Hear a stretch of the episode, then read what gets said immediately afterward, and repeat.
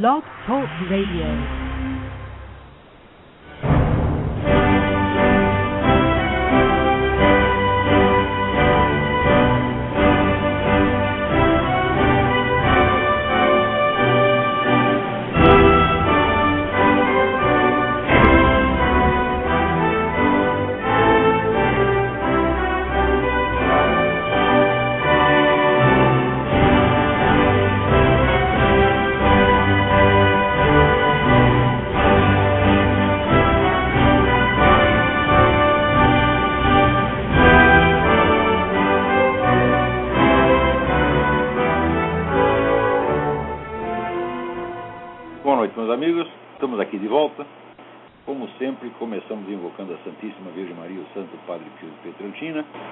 Que roguem a Deus que nenhuma injustiça se cometa nesse programa. Aqui o que vocês estão vendo, aliás, quem está no áudio não está vendo coisíssima nenhuma, mas depois verão no YouTube. Esse aqui é o nosso novo webmaster, o James Elliott, filho do Alessandro da Isabela, afilhado meu e da Roxane. né? Ele está aqui fazendo profundas observações que não estão ao alcance dos profanos. Tá? Até o momento ele disse agu.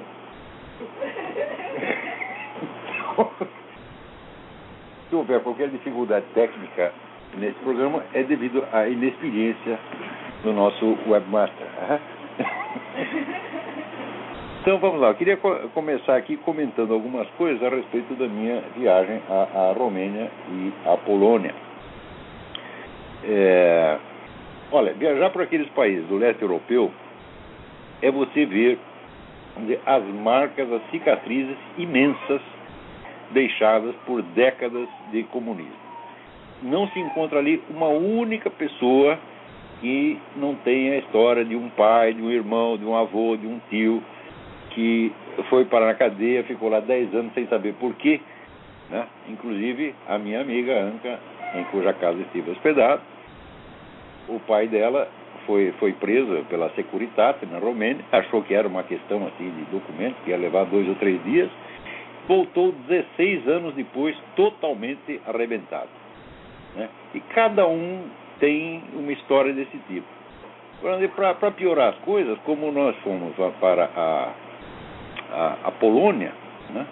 então o reencontro daqueles perseguidos políticos da, da Romênia e da Polônia foi assim um rosário de histórias tristes, deprimentes, que marcam de fato a, a verdadeira fisionomia do que foi o século XX. Né? Seria muito bom que esses nossos amigos aí do Brasil, que estão tão entusiasmados com o socialismo, com o bolivarismo, etc., etc., fizessem né, uma, uma visita, né? por exemplo, que fossem ali até o Museu do Levante de Varsóvia, né? onde se vê a maravilha que os alemães, conjugados com os russos, fizeram ali, destruindo 80% da cidade. Né? É, tem assisti um filme lá com tomadas aéreas, onde você vê assim um deserto, pilhas e pilhas de tijolos, ruínas, tudo absolutamente caído, e os alemães fazendo aquilo dentro da cidade e os, os russos atacando a Polônia pelas costas. Um negócio assim de um, sabe, de uma de uma coragem, de uma grandiosidade que bem mostra o que, que é a mentalidade revolucionária, né? Então,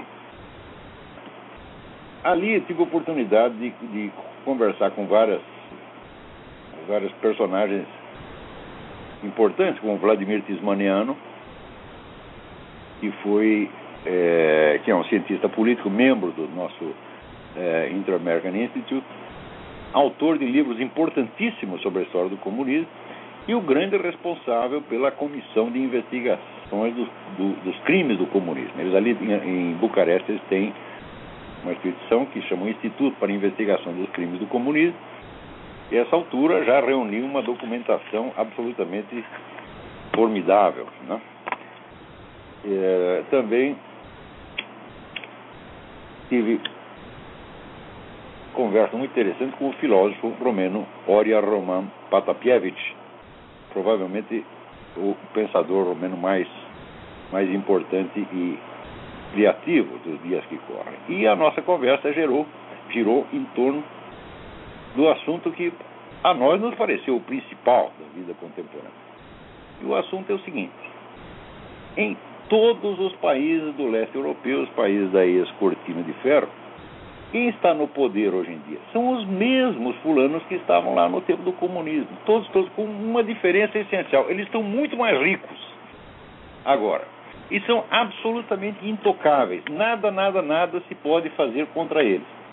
Até na Polônia houve o caso, vamos dizer, de alguém que tentou uma, um processo de indenização, uma coisa assim, e o juiz do Supremo Tribunal lá respondeu não, esses crimes não podem ser punidos porque não existe crime sem uma lei, que o defina. E na época não havia Estado de Direito, então não havia lei, então não são crimes. Mas assim, é um raciocínio absolutamente maravilhoso. Alguém devia ter lembrado disso aí no julgamento de Nuremberg, né? E não. Os nazistas não fizeram nada errado, porque na época não tinha lei que proibisse que eles matassem judeu a granel, então não é crime nenhum, né? Isso aí, gente, é uma sentença lavrada pela Suprema Corte de uma democracia moderna, porque, na verdade, as instituições formais da democracia estão em vigor em todos esses países. Você tem eleições, você tem liberdade de imprensa, só que tem o seguinte: não só os altos cargos estão todos na mão dos velhos comunistas, como também a mídia está na mão deles. Isso é regra geral no mundo. Né? Então, isso significa o seguinte: tudo aquilo que o Anatoly Golitsyn escreveu no livro New Lies for Old, Novas Mentiras no Lugar das Velhas, se revela integralmente correto. Aliás, o diagnóstico não é só dele. Isso aqui você também vê, vê nos livros do, do, do Vladimir Bukovsky, é, François Tom e, e inúmeros. É, Hélène Carrère d'Ancos, é, é, todos os especialistas, estudiosos do, de assuntos soviéticos, entenderam já há muito tempo que a tal da perestroika não foi feita tá certo, para mudar o regime, mas para salvá-lo. Né? Não foi feito para extinguir o regime comunista, mas para salvar a nomenclatura, salvar aquela elite de maneira que se realizasse aquilo que no Brasil, né, tem aquele dito célebre, as moscas mudam, mas a merda é a mesma. Né? No caso, é invertido, porque a merda mudou, mas as moscas são as mesmas. Né? Então, isso quer dizer que o objetivo maior da perestroika, que foi salvar os maiores criminosos de todos os tempos, esses objetivos se realizaram integralmente. Então, ali conversando com o professor Oria Roman Patakiewicz, ele me perguntou: o que, que você acha que aconteceu nos últimos 20 anos para que essa absurdidade fosse possível? E nós ali especulando chegamos à conclusão seguinte, que o que aconteceu foi que a política internacional se tornou 80% secreta. Isso quer dizer que as instituições formais, democracia, mídia, etc., tudo isso virou só uma cortina de fumaça. As decisões verdadeiras são tomadas em outra outras instâncias. Não se trata nem mesmo de dizer, não, são organizações secretas. Não, não são organizações secretas, são organizações também oficiais, mas que se apropriaram da autoridade que corresponderia vamos dizer, ao parlamento, à presidência da república, até que legislam à vontade. Então são organismos internacionais né, que baixam as leis que bem entendem, você nem sabe de onde saíram as tais das leis, quem foi que propôs. Aquilo nunca foi discutido em público. De repente, aquilo é obrigatório no mundo inteiro. Você quer ver um exemplo? Agora mesmo na ONU, estão discutindo lá, já foi aprovado nas comissões, né? uma lei que permite que as crianças processem os seus próprios pais. Né? Era uma instituição que existia na União Soviética, quer dizer, o Estado é o mediador entre a criança e os seus pais. Quer dizer, porque a criança não tem uma relação direta com os pais. É tudo através do funcionalismo público, da burocracia, da polícia, etc, etc. Então isso quer dizer que se um garoto denunciasse o pai como conspirador anticomunista, ele seria considerado, a criança seria considerada um herói. É tem até, não, não lembro se na Hungria ou não sei onde, estátua de um garoto que denunciou o próprio pai. O pai foi mandado lá para a prisão e morreu por lá mesmo. Né? Então, esta coisa de você dividir a família, jogar filho contra pai, já ultrapassou de muito a esfera da pura cultura, do sentimento e da imaginação. Agora está virando lei, minha gente.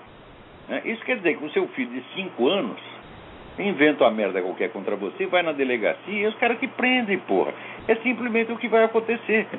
Então, este é o novo sistema de governo que já está implantado no mundo. Vocês podem ver, sim, todas né, as leis politicamente corretas que são adotadas no Brasil, na Argentina, no Peru, na América Latina, na Zâmbia, na casa do caralho, todas vêm prontas da ONU. Quer dizer, é uma coisa de uma uniformidade extraordinária. É e ainda tem gente que diz, não, mas será que é? Será que existe uma pressão mundial para isso aí?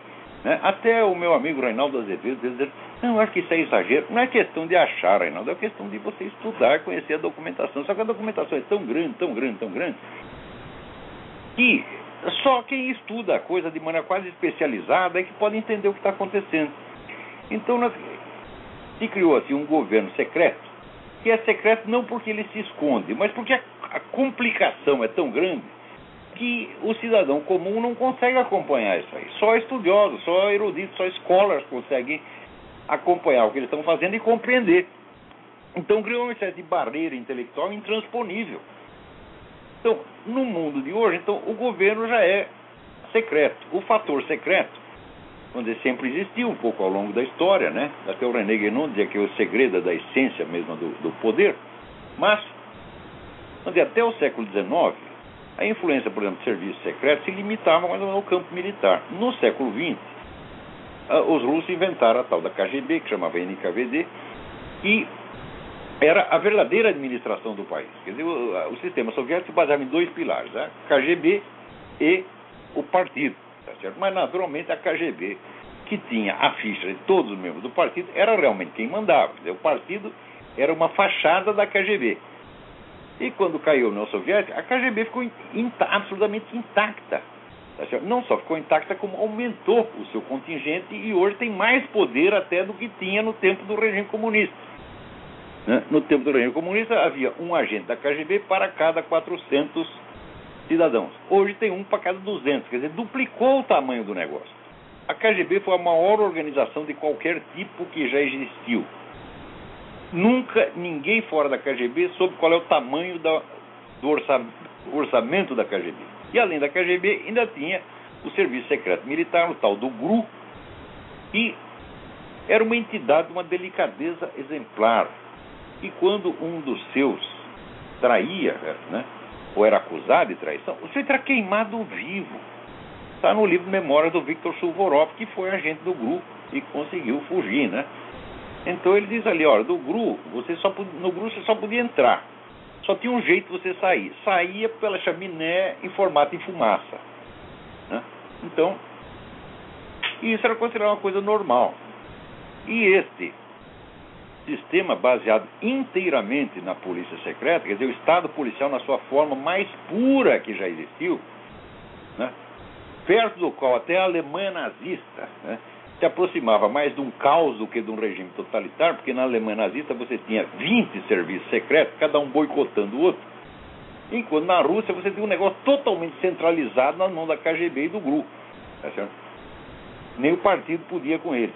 Então, vamos dizer, a expressão mais pura do totalitarismo foi realmente o regime, o regime soviético, do qual o regime nazista foi apenas vamos dizer, uma cópia remota e mal feita. Né? Então, a gente vê que esse sistema sobreviveu muito bem tá certo? à chamada liquidação da União Soviética.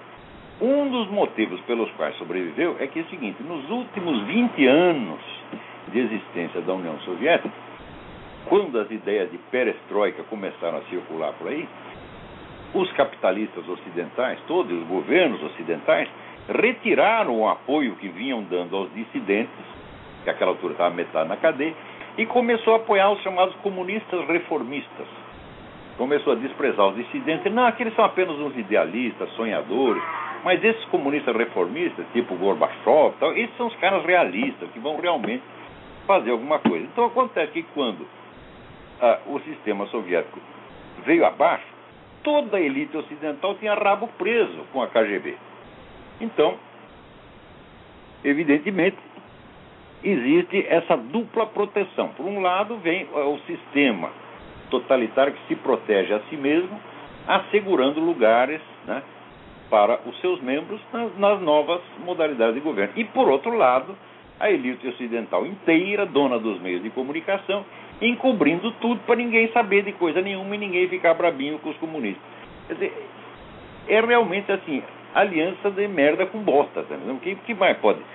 Né? Esse é o mundo no qual nós estamos vivendo. Então é um mundo da falsidade total, da mentira total.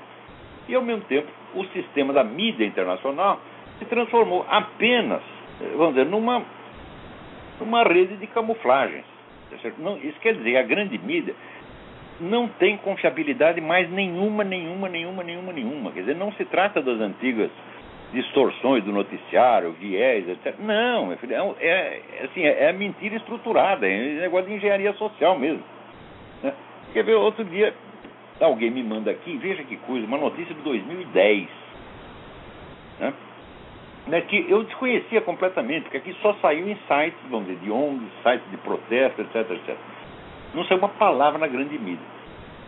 Em 2010 houve um um protesto islâmico na Noruega, onde 50 mil militantes radicais islâmicos saíram pelas ruas, jogando granadas, tocando fogo em tudo, agredindo pessoas, matando, fizeram um festival.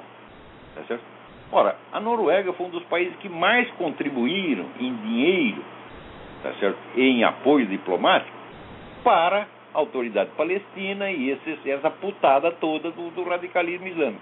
Então recebeu, de certo modo, o prêmio que merecia. Isso é uma lição que todo mundo deveria saber. Agora, a mídia internacional inteira né, se noticiou o negócio, noticiou na página 32, tá certo? É, bem, bem escondidinho, quando é uma coisa que tinha que ser manchete no mundo inteiro, porque é um fato altamente significativo e mostra qual é o destino destino que espera todos os países que estão contando com a possibilidade de amansar essa gente mediante favores e doces palavras. O que vocês vão receber é uma fumeta no cu, tá certo? que será inesquecível, inesquecível. É uma piroca com lixa, você está entendendo? Né? Então, e, e, pior, a gente não pode ficar com dó, coitadinho dos, dos noruegueses, né? E tomar no cu porque sentaram na piroca tá entendendo? Quem mandou sentar, porra, né? Então, e como falar dessas coisas, vamos dizer, com respeito, né? Quer dizer, a burrice, o que, o Eric Wegener chamava estupidez criminosa, não merece respeito nenhum. Quer dizer, esses governantes da Noruega são todos culpados de estupidez criminosa. Quer dizer, você está lá alimentando o inimigo que vai amanhã matar o seu próprio povo, porra. Agora, todos os governos do, do, do Ocidente estão fazendo, estão fazendo isso há muito tempo. Né? E você viu, outro dia eu estava lendo aqui um artigo do nosso colega, o Ted Bear, que é membro do, do Inter-American, né? e ele contestando o direito que o Estado de Nova York tinha de legalizar, entre aspas, o casamento gay. Porque ele mostra que isso fere a Constituição, não só fere a Constituição americana, como realiza né, um dos objetivos primordiais do movimento revolucionário mundial, tal como se expressa ali no capítulo 2 do Manifesto Comunista, quer dizer, a destruição da família. Então, a destruição da instituição familiar é um objetivo permanente, por assim dizer, do, do movimento revolucionário. Né? Então, o Ted Baer tem toda a razão no que ele está dizendo ali, o artigo está muito bem escrito, formidável, mas eu tenho algo a acrescentar, que depois até eu tô, não vou falar só não, eu vou escrever também. Tá isso aqui é, é, importante, vocês têm que ter, meter isso na cabeça. Né? Normalmente, quando você vê essas bandeiras levantadas pelo movimento revolucionário, como gaysismo, feminismo, sex livre, o caralho a quatro, entendeu? sempre aparecem pessoas do outro lado indignadas, defendendo os seus valores e argumentando, e frequentemente até levando a melhor na discussão. Tá certo? Mas, se leva a melhor na discussão, por que o outro lado sempre acaba vencendo na prática? É, é por um motivo muito simples. Cabeça de revolucionário não funciona como as outras pessoas. Não funciona como ser humano normal. Tá certo? Isso quer dizer que toda bandeira que um revolucionário levanta não é nunca, nunca, nunca né, um ideal literal no qual ele acredita sinceramente e que ele pretenda realizar. Nunca é isso. Tá certo? O revolucionário muda de metas com, com a constância que muda mais, muda mais de meta do que muda de cueca. Tá muda do dia para a noite. Tão logo ele vê que aquela bandeira que ele está defendendo levou a pior na argumentação ou está difícil de se realizar na prática, ele passa para o negócio contrário, porra. Às vezes não é nem sucessivo, às vezes é simultâneo. Ele defende uma coisa num país e a coisa contrária no outro país. Como, por exemplo, nos, na, na, na primeira metade do século XX, enquanto na Rússia eles promoviam a perseguição antirreligiosa mais sangrenta da história humana, matando cristão adoidado, né? é, para impor, vamos dizer, o ateísmo como doutrina oficial, ao mesmo tempo, no Ocidente, eles tentavam ganhar os cristãos pela lisonja e pela imitação, né? É, imitação doce do discurso religioso. Então diziam uma coisa aqui, a coisa contrária do outro lado, conforme então, conforme as conveniências de momento e de lugar, o revolucionário muda tá certo? De, de posição com uma facilidade extraordinária. Por exemplo, quem conhece a história do Partido Comunista sabe que para você encontrar, por exemplo, nos anos 50, 60, se você queria encontrar uma família patriarcal tradicional, né, rígida, hierárquica, daquelas que aparecem em filme italiano, de filme de siciliano, era só procurar um cara do comitê estadual ou do comitê central do Partido Comunista. Eram os pais mais autoritários, mais rígidos e mais moralistas que tinha. Né?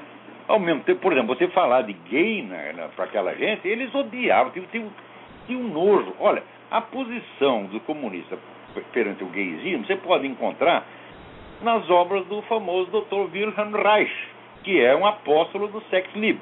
Ele dizia o seguinte: que o homossexualismo é uma perversão criada graças à alienação capitalista. E que quando viesse a sociedade socialista não teria mais viados no mundo. Né? Ele dizia: Você já viu alguém se levantar contra o Dr. William Reich? Não, ninguém vai falar. Não, ele era homofóbico. Não, de jeito nenhum. É um monstro sagrado, é uma vaca sagrada do comunismo, é intocável. Então, isso vocês terem ideia de como era o moralismo comunista naquela época. Né? E então, ao mesmo tempo que os comunistas praticavam né, essa rigidez patriarcal dentro das suas famílias e, e, dentro do partido inteiro era assim, tá certo? Eles estavam fomentando o sexo livre, gaysismo e feminismo no Ocidente, porra. Então, como é que você vai levar li, literalmente a sério essas bandeiras que ele levanta e achar que você pode derrotá-los na base da simples argumentação lógica? Quer dizer, o sujeito prega a destruição da família, eu prego a manutenção da família. Eu ganho a discussão com ele pronto, está salva a família. Ora, porra, isso é muita ingenuidade, né? Veja, para você ver, tem dois pontos que é preciso lembrar para que se entenda como esse tipo de combate, vamos dizer, literal e mecânico, né, a mera oposição de ideal a ideal, não funciona. No próprio trecho que o Ted Baer cita do Manifesto Comunista,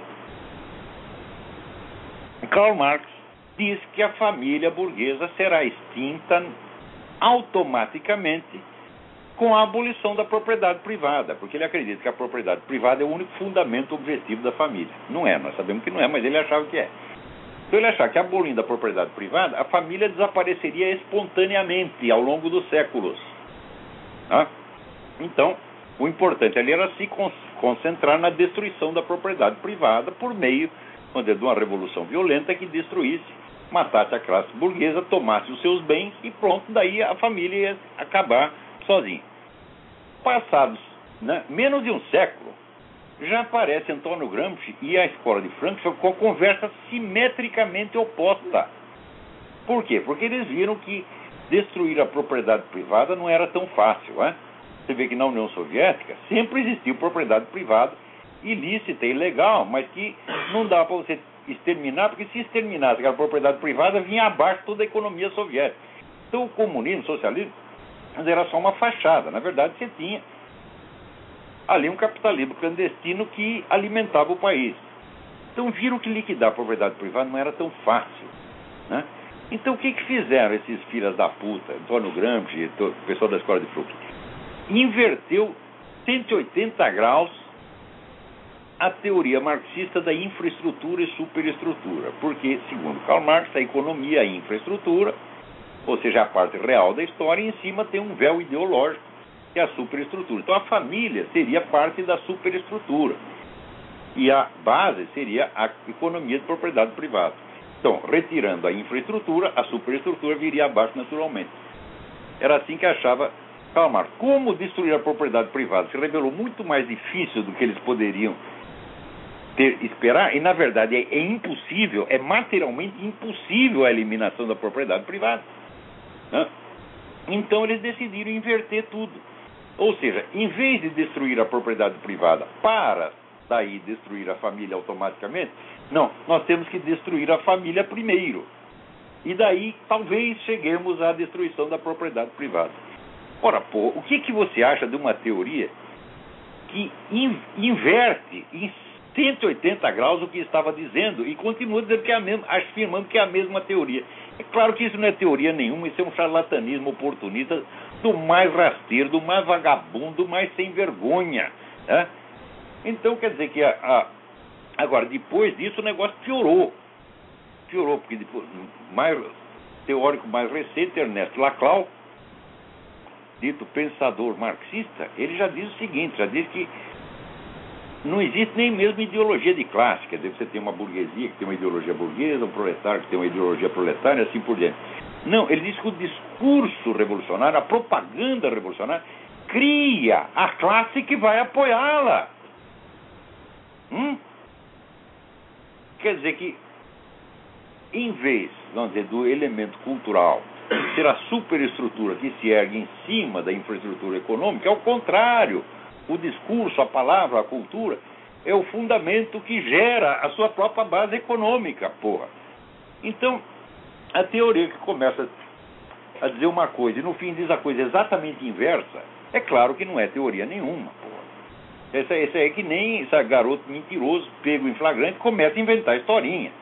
Então, o marxismo é essa merda, minha gente. Tem uma série de pretextos só para os caras ter dinheiro, ter poder, mandar nos outros, tá certo? Poder fazer o que quiser, tá?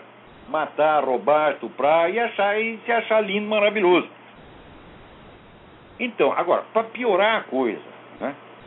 veja, a gente vê em todo o Ocidente pessoas religiosas, bem intencionadas, conservadoras, querendo defender a família. Eu falo lá um belo discurso em favor da família e contra a destruição da família, etc, etc. Mas peraí, peraí.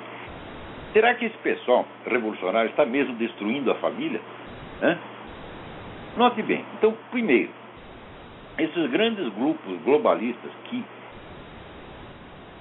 dão dinheiro a rodo para os movimentos esquerdistas, todos eles se constituem de famílias dinásticas e continuam rigorosamente, patriarcalmente ao longo dos séculos. Vê se os Rockefeller querem dissolver a sua família. Ah, nós vamos tentar aqui novas modalidades de organização familiar, vamos chamar aqui um monte de gay, tá certo? E fazemos aqui uma suruba de 40 homens dizendo que é uma família. Vê se o Rockefeller vai fazer isso. Que nada, meu filho. Educa os filhos direitinho para prosseguir a obra do pai e defender o patrimônio. Se você pegar lá no grupo Bilderberg, com exceção daqueles que são eclesiásticos, católicos, que tem lá também, tá certo? Todos, todos, todos são patriarcas de famílias dinásticas, que jamais permitirão que suas famílias sejam dissolvidas por sexo livre, por gaysismo ou pelo que quer que seja. Mais ainda, gente. Eu estava falando agora mesmo da elite comunista, né, que continua no poder, né, na Tchecoslováquia, na Polônia, na Romênia, na Hungria, em todo o leste europeu, né? Apesar da democracia, eles continuam mandando. O sistema é estritamente dinástico, meu filho. Quando o pai fica velho demais, bota o filho no lugar. Então isso quer dizer que essa putada comunista fica com essa conversa. Não, vamos destruir a família burguesa porque é opressiva, etc, etc. Mas eles conservam a sua própria família porque sabem que isso é a base da possibilidade da ação histórica, meu filho. É? Se a família se dissolve a cada geração, não é possível ação de longo prazo.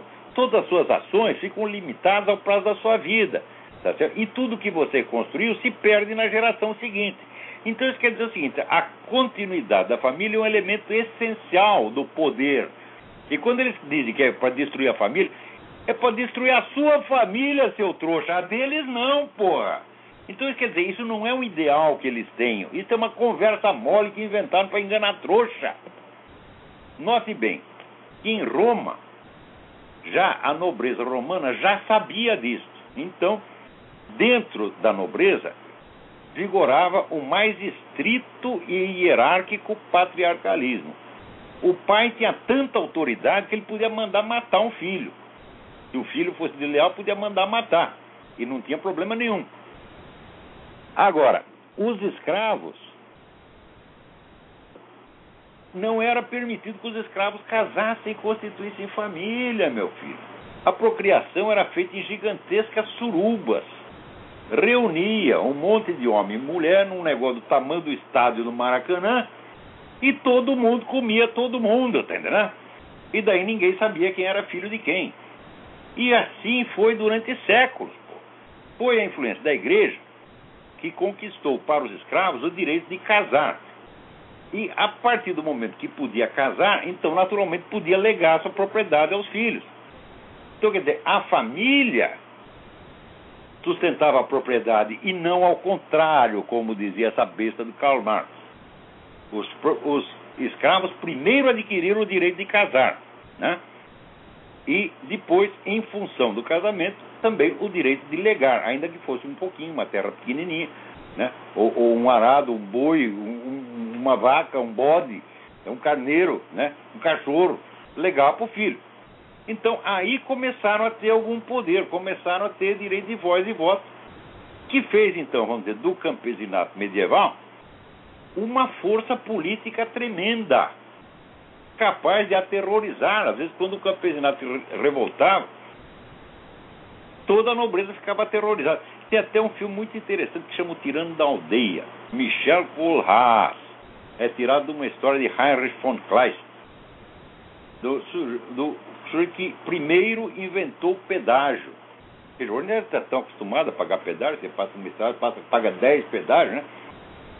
O cara inventou, um proprietário de terra inventou o pedágio e lá vinha então o camponês trazendo seus cavalinhos, né? Os caras, ah, tem que pagar. Não pago. Daí tomaram os cavalos dele. Ele disse, ah, é, tomaram meus cavalos. Daí ele armou uma encrenca, começou a tocar fogo em tudo, aterrorizou metade da Alemanha. Isso era, então, já o campesinato medieval, que tinha consciência de seus bens, consciência dos seus valores, que ele pretendia legar aos seus filhos. Isso tudo começou com a família. Então significa o seguinte: continuidade familiar é poder, sobretudo é poder de ação a longo prazo. Então, os nobres, os senhores, os doutores, os, os ricos sempre souberam disso. Então conservam suas famílias. Conserva sua família e convence o outro. Ô idiota, aqui ó, teu pai está te oprimindo, você destrói a família, né? Leva lá um monte de, de puta, põe dentro de casa, diz que é sua família, faz uma suruba, né? Chama aí a turma da parada gay e diz que é família, né? Pega lá a sauna, né? Eu me lembro Antigamente tinha a sauna do Hotel Danúbio, que era famoso, tinha um aluno meu que ia lá e dizia, hoje dei para 40 homens. Né? E, então a sauna do Hotel Danúbio vira o quê? Uma família. São novas modalidades de estrutura familiar, como falam esses patetas da USP, da PUC, esses vagabundos que vocês pagam com dinheiro público para botar merda na sua cabeça, porra, para te ensinar o contrário do que acontece. E você ainda chama de senhor doutor, né? Então, os ricos, os poderosos, inventam essa conversa para enganar vocês. Dissolva a sua família, seja livre. Seja livre quer dizer, desvincule-se da instituição familiar, tá sendo onde tem um pai que vai pode te legar propriedades, no mínimo vai te legar um nome, vai te legar o fruto dos seus esforços, e se transforma num átomo solto, né, que hoje está indo para a cama com a fulaninha, amanhã com o outro, com a outra fulaninha, depois com o fulaninho, e depois com o cachorro, com o gato, com o bode, com o que você quiser, tá certo? E daí você fica sem esse substrato familiar, sem o seu apoio familiar, e você vira mais um átomo solto, enquanto nós aqui somos a força organizada.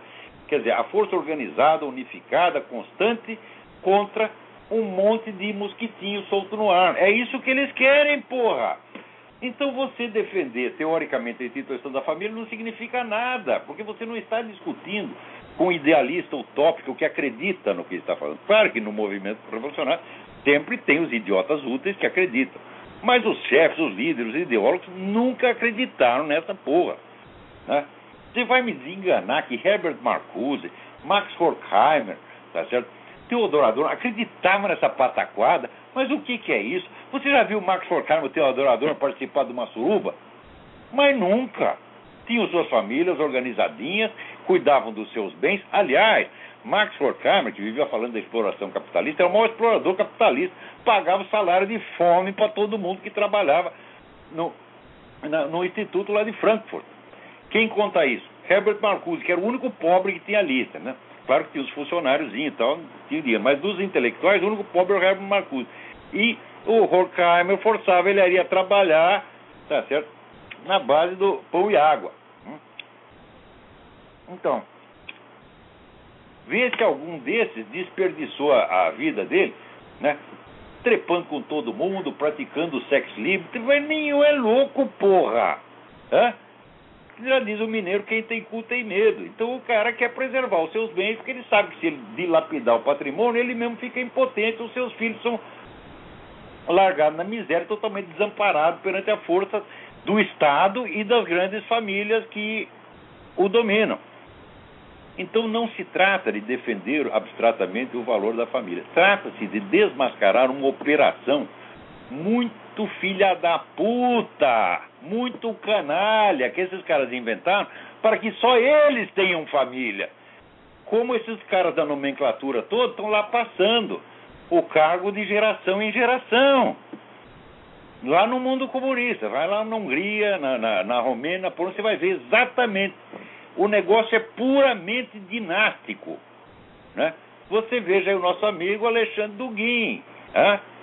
que é filho de gente da KGB e agora é o ideólogo da KGB e vai criar outro filhinho para trabalhar também na KGB e assim por diante. Né? Agora, os outros, eles convencem, desfaça a sua família, joga tudo pela janela, né? arrume 15 amantes, põe tudo lá dentro e diga que a suruba é família. Né? Vai todo mundo lá para Woodstock né? rolando no meio da lama, né? tomando pico, tomando pico, tomando no cu, tá certo? e achando que é família. Né? Peraí, tem alguém chamando aí, vamos ver. Oi. Oi, quem é? É o Gustavo. Fale bem mais alto, por favor. É o Gustavo. Gustavo, tudo bem? Tudo. Diga. Eu tô, tô ligando pela, pela segunda vez já. É, o telefone não está muito bom. Diga, fale bem alto. Ah, eu queria te perguntar sobre a Copa no Brasil. A Copa do Mundo no Brasil. Olha, eu não, não acompanho muito esse negócio de esporte. A última vez que eu. Olha, eu só fui no estádio uma única vez. Eu tinha oito anos, meu pai me levou no estádio e eu era míope e não sabia. Então eu vi aquelas manchinhas correndo de um lado para o outro, não entendi porra nenhuma. Cheguei à conclusão que futebol era coisa só para pessoas de elevadíssimo QI e que eu jamais alcançaria aquela altura. A partir daí não me interessei mais por futebol. Mas, se você quer saber, eu duvido e faço pouco que os estádios e toda a infraestrutura fiquem prontos em tempo. né? Mas é porque eu estou preocupado por conta que eu acho que vai dar uma grande crise econômica depois com o gasto, que eu ouvi falar que vai ser de meio trilhão. Pois é, nós já devemos aí, a dívida nacional já está na base de 1 trilhão e 800 bilhões. Né, vamos gastar mais um pouco, vamos torrar mais um pouco. Né? E, sobretudo, vamos deixar esses narcotraficantes tudo na rua para eles assaltar os turistas todos, né? e você Eu acha que o PT pode dar um condição de criar um aparato de segurança né, para defender essa gente toda. Bom, Mas, olha, com relação ao Brasil, é melhor nem, nem fazer as contas, nem tentar prever o que vai acontecer. Tá vendo? O Brasil, olha, Mas você acha que você acha que um golpe de Estado pode acontecer? não sei. E alguém nesse país tem culhão para fazer golpe de Estado, porra? Mas que é isso? Aí todo mundo, o sonho de todo mundo é, é- é ser aposentado. O que, que o brasileiro quer? Você chega pro garotinho, o que, que você quer ser quando crescer? Quero ser aposentado.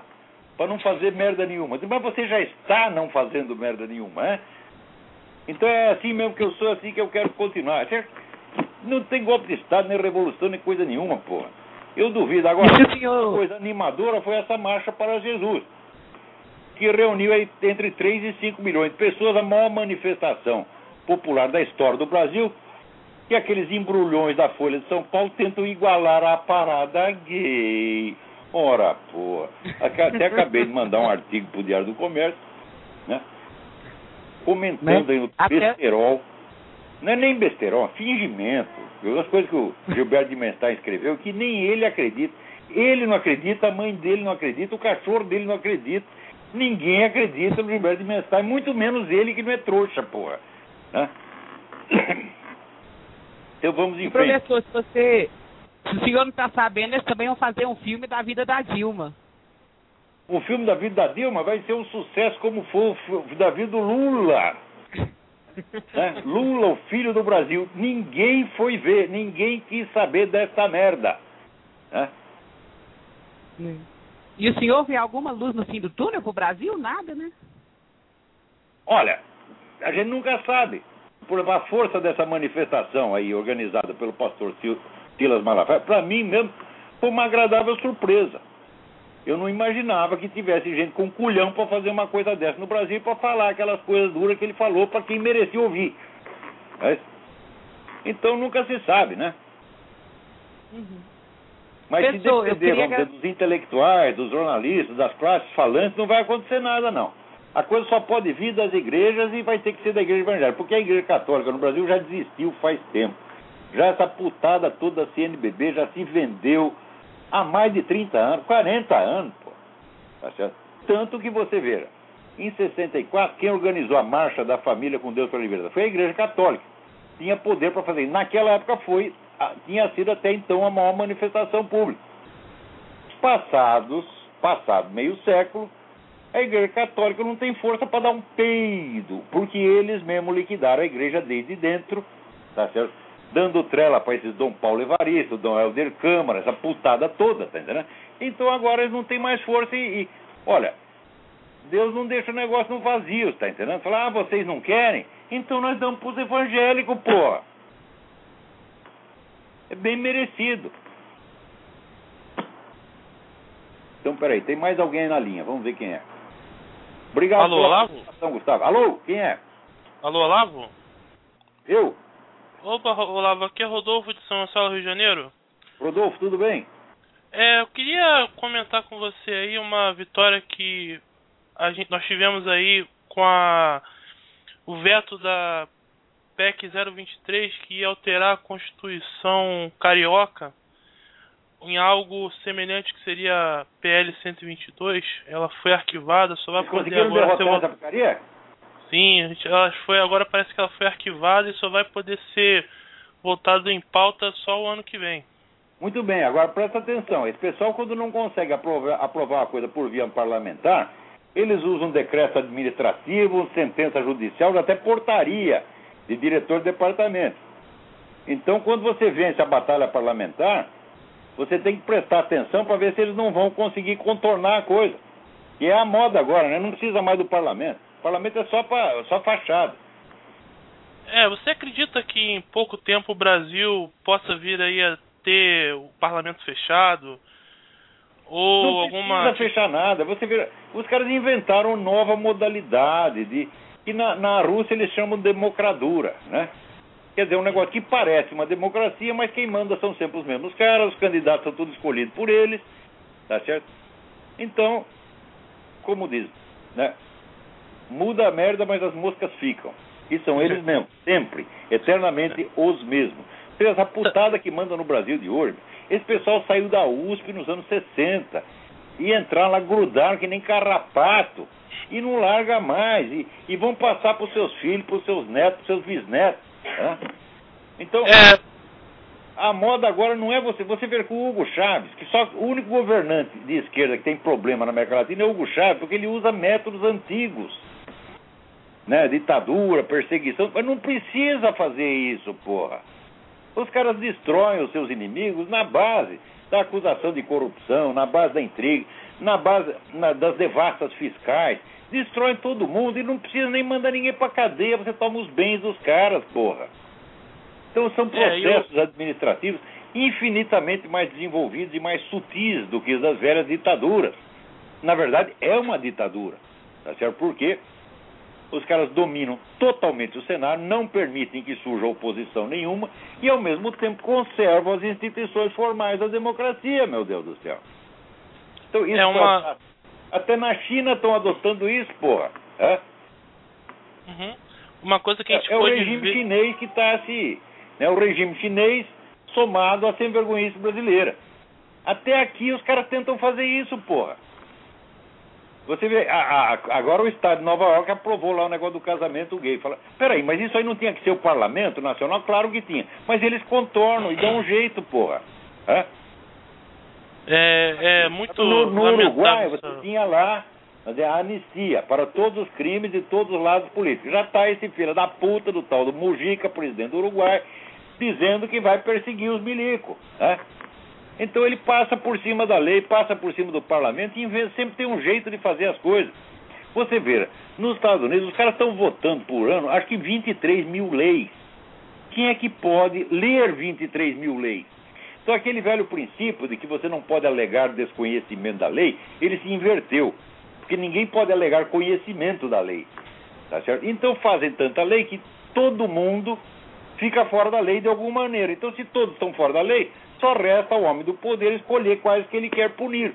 Então põe lá a lista dos seus inimigos e sempre haverá né, algum artigo da lei que eles estão infringindo. Então é sempre fácil você prender seus inimigos, tomar os bens deles e jamais alegar motivos políticos. Você alega corrupção, você é, alega que o sujeito sonegou imposto, alega qualquer merda e destrói o cara, pô.